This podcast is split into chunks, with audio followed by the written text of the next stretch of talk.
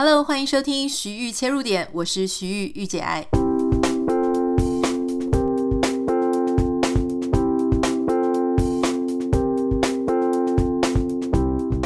欢迎收听今天的节目。今天要跟大家分享一本还蛮好看的书哈。如果你是特别是女生，或是你是一个觉得哎，你一路上好像有一点没有好好认识自己。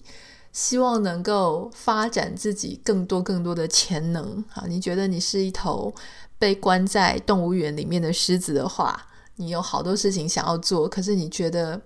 好像没有勇气，好像想东想西，很多事情把你拉住，没有办法去实现的话，你可以看这一本书哦。这本书的书名呢叫做《我不驯服》啊，它是三彩出版社的。这本书呢，它有拿下《纽约时报》的畅销书的第一名，而且它在这个美国的 Amazon 书店哦，畅销榜是这个蝉联了七十周啊！你知道这个事情很不容易，因为美国好多好多的新书，然后大家都是一个又一个的很厉害的，你可以在上面蝉联这么久哈，大家都攻不上去，所以可见这本书非常受到欢迎。啊，当然，我觉得一本书。呃，值不值得看，跟他是不是受很大的欢迎，这个事情，嗯，没有绝对的相关。因为很多有时候，很多人买的书，很多人很很流行的书，它不一定是一个可以帮助你很多的书。但这一本书呢，嗯，我对它的评价，其实我觉得它很不错，很激励人心。但是同时，我也会呃想要提醒大家，因为他的书叫做《我不驯服》嘛。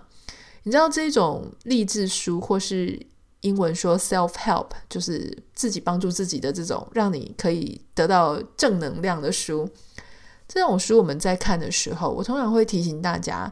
这个作者讲的很棒，作者讲了很多他自己的故事，听起来非常激励人心。可是你不能就是完全的，你知道，就是只沉浸在他这一本书的里面。我通常会希望大家呢，在看一本书的时候，可以学习，就是跳出来看他。哦，这个他可能不是只出这一本书，他可能前面也出了其他的书。他这个人，他的这本书是他某一个阶段的想法啊，很有可能。因为你看，我们在当作者，我们在出书的时候，一定就是这个阶段啊。我在想什么事情，我在思考什么事情。有一些人，他的关心是比较哲学性的，比较科学性的，或是比较啊，就是他那一段时间在做的一些研究。有一些人呢，是他讲比较多他自己的故事，或他身边的故事，或是他在思考的一些人生方向哈。所以那一个书，那一本书，有时候不能代表一个完全的通则，并不是他活完一辈子之后，我告诉你我的发现，不是这样，而是他在那一段时间他的体验跟他的体会。同时，我觉得在看 self-help 书这种励志书的时候，你也是要有这种认知，就说这个作者他讲的很棒，可是那个就是他那个阶段所得到的一些想法哈。所以呢，这本书我觉得很有趣。这个书的作者他其实在出前一本书的时候他就红了，然后他在谈他跟他的异性恋丈夫、他的先生、他的家庭的一些事情这样子。那后来呢，他出了这一本书啊，她后来变成一个呃女同志，那重新找到自己的性向，然后她突破了非常非常多的呃难题跟关卡。那当然，这本不是只是在跟你谈她的性向，她讲很多是她怎么样发掘她自己内心的声音。在她这个故事的一开始啊，我觉得有一个故事呢，还蛮呃令我觉得很有意思，想要跟大家分享的哈。她有提到说。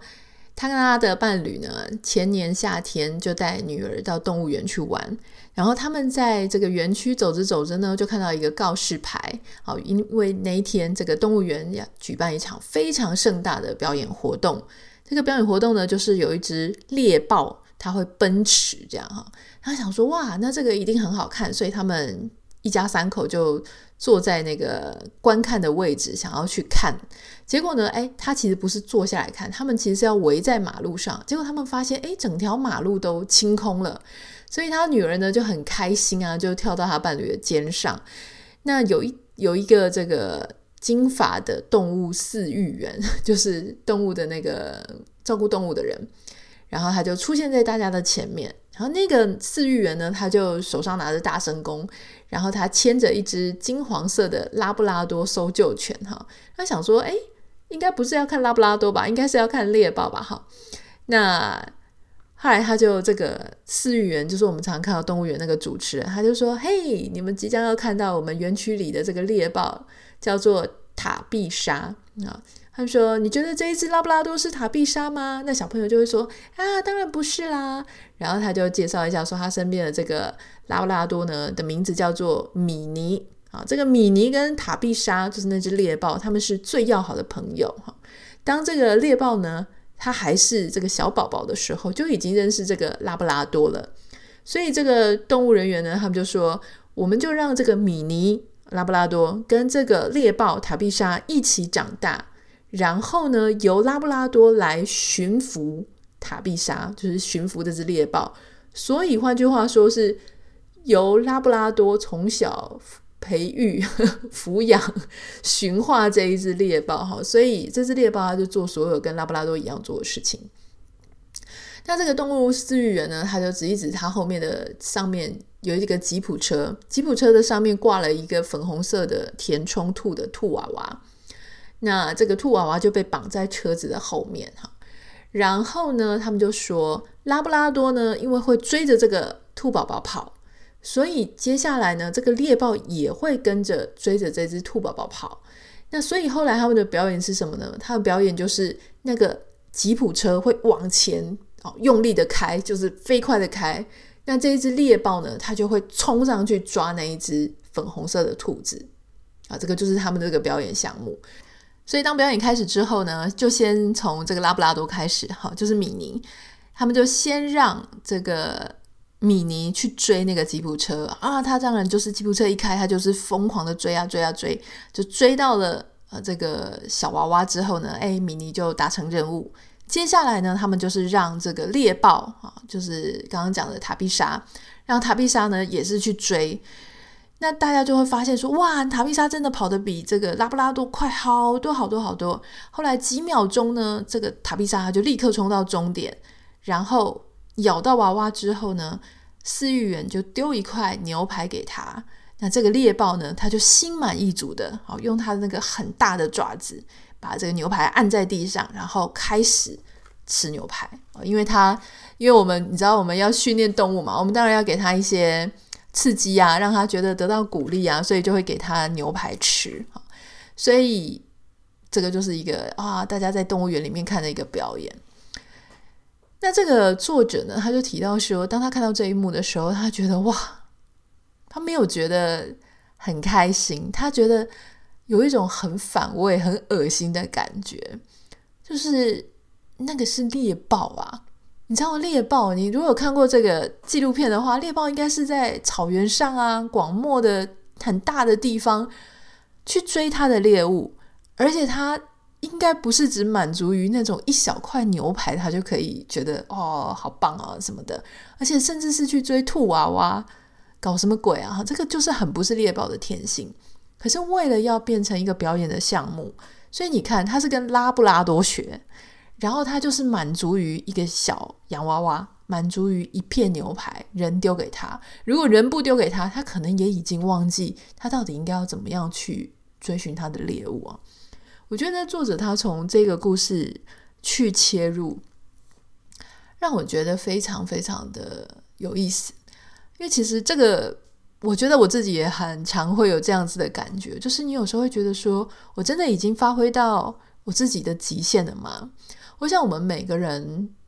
有时候都会怀疑说，我到底有没有对得起我的人生？到底有没有对得起我的 DNA？到底有没有对得起我的时间？哈，我在这个人世间的时间。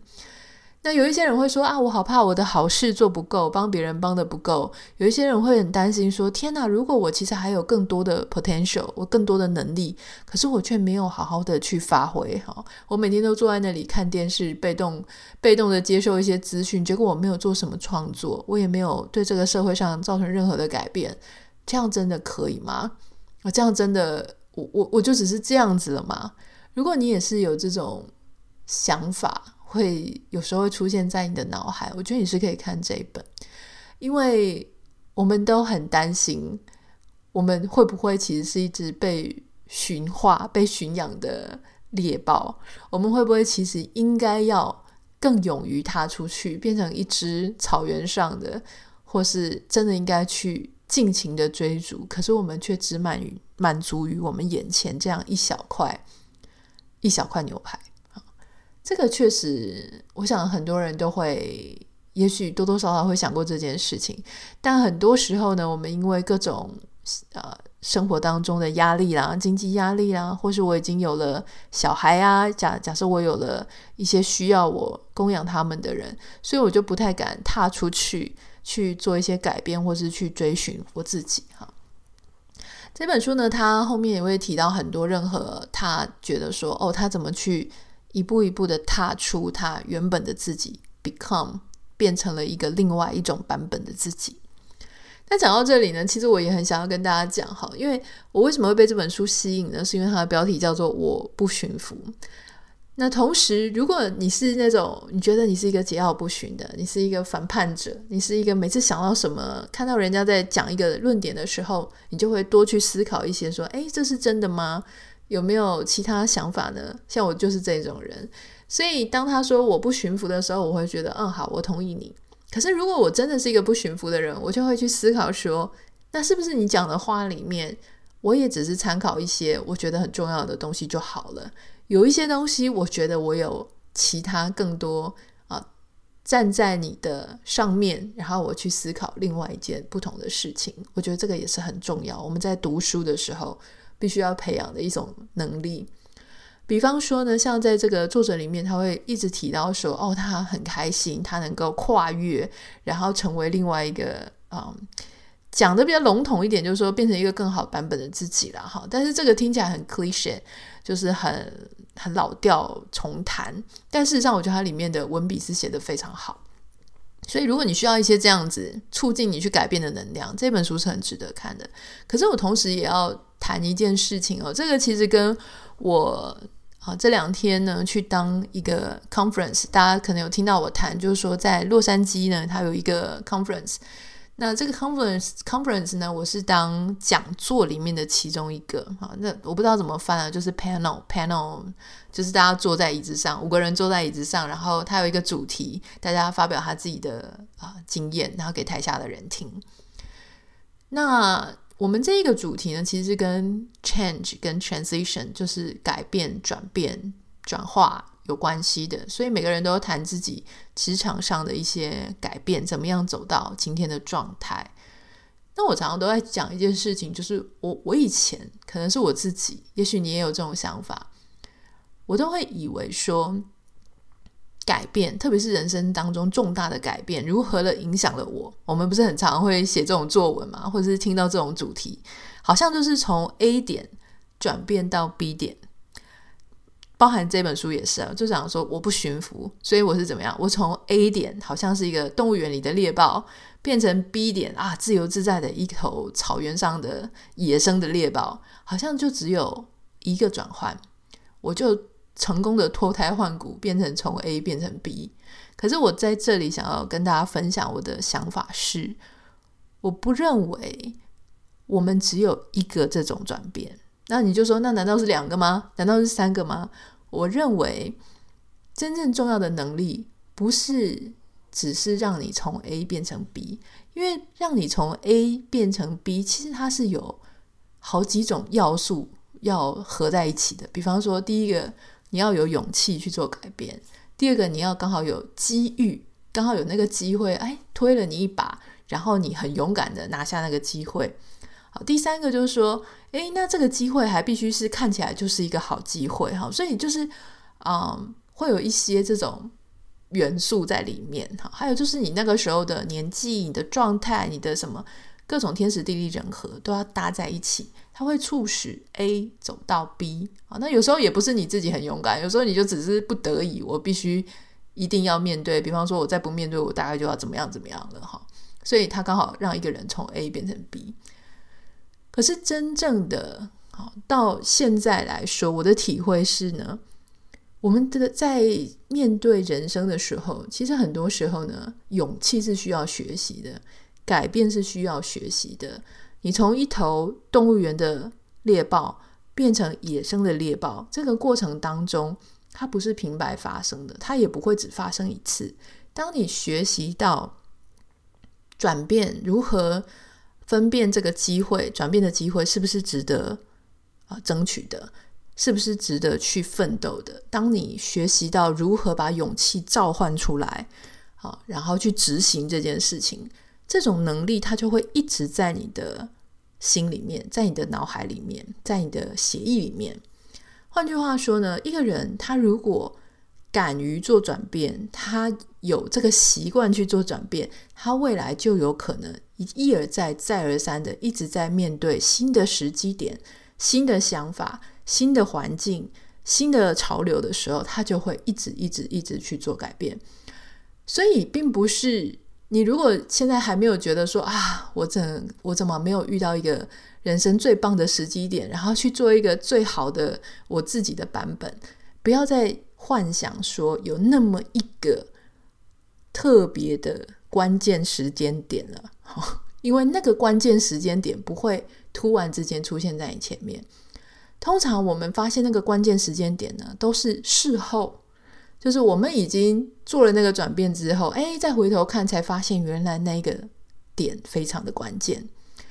那为什么我们那个时候在什么都时候什么他也不你也不知道他是不是一个关键时间点的时候，我就敢去做那个转变？是因为我以前就做过很多很多关于改变的事情，我只是不知道说哦，其中一个改变它会变成那么的 crucial，那么的重要。那我要讲的事情就是说啊，我在看这个作者的书的时候呢，他会提到说，嗯，他有很多不同的变化，包含有了小孩之后的变化，包含他从他之前的伴侣哈，就是啊欺骗他，他曾经一直不断的去找心理咨商师，那后来他遇到了一个他所谓人生的真爱了哈，在这个书名当中叫做驯服嘛，有一个关键词叫驯服。如果我们把它用在我们自己的生活当中，什么是驯服？我觉得驯服它可能不只是我们讲动物，比方说啊、这只狗啊，或是这只狮子啊，这只猎豹被我们驯服了，并不是只是这样的关系，因为这可能只是一个隐喻。它也有可能你会说，哎，这个这个，我们有时候会说啊，这个情场浪子啊，被我所驯服了，这什么意思呢？就好像说他以前很野。然后现在已经不那么野了，变成一只啊家猫这样子，或者变成一个居家的新好男人。有时候我们这样想，其实我是不太相信这个事情会发生了啊。我觉得绝对不是被驯服而已，而是他在观念上有了一些彻头彻尾的一些转变，或他的想法有一些改变。那当然，我们讲到我们自己的生活当中，所谓驯服，还有就是说，呃。在这本书里面也会谈到，就是说，其实是你把一个社会上大家主流的观点套在自己的身上。比方，我觉得就是要成绩好，我才对得起爸妈；我觉得就是要长得好，啊，或是我一定要把自己弄得非常的女性化，非常弄得非常的呃漂亮，有女人味，这个才叫好。这也是一种驯服，啊，或者说我一定要找做一个最棒的工作。最出人头地的工作，最能够让大家好，我们所谓光宗耀祖的工作，你心里大概有几种职业哈？你爸妈会觉得他很光宗耀祖。这一种，如果我们就是一直照着去做，然后我希望我的父母开心，我希望我能够得到大家的认可，其实这就是社会的价值观、文化价值观在驯服你啊，就说你有没有被驯服？这样，你有没有也跟着进入这个洪流在做这样？所以，当他讲说提出一个观念叫做“我不驯服”的时候，其实他要谈的事情是：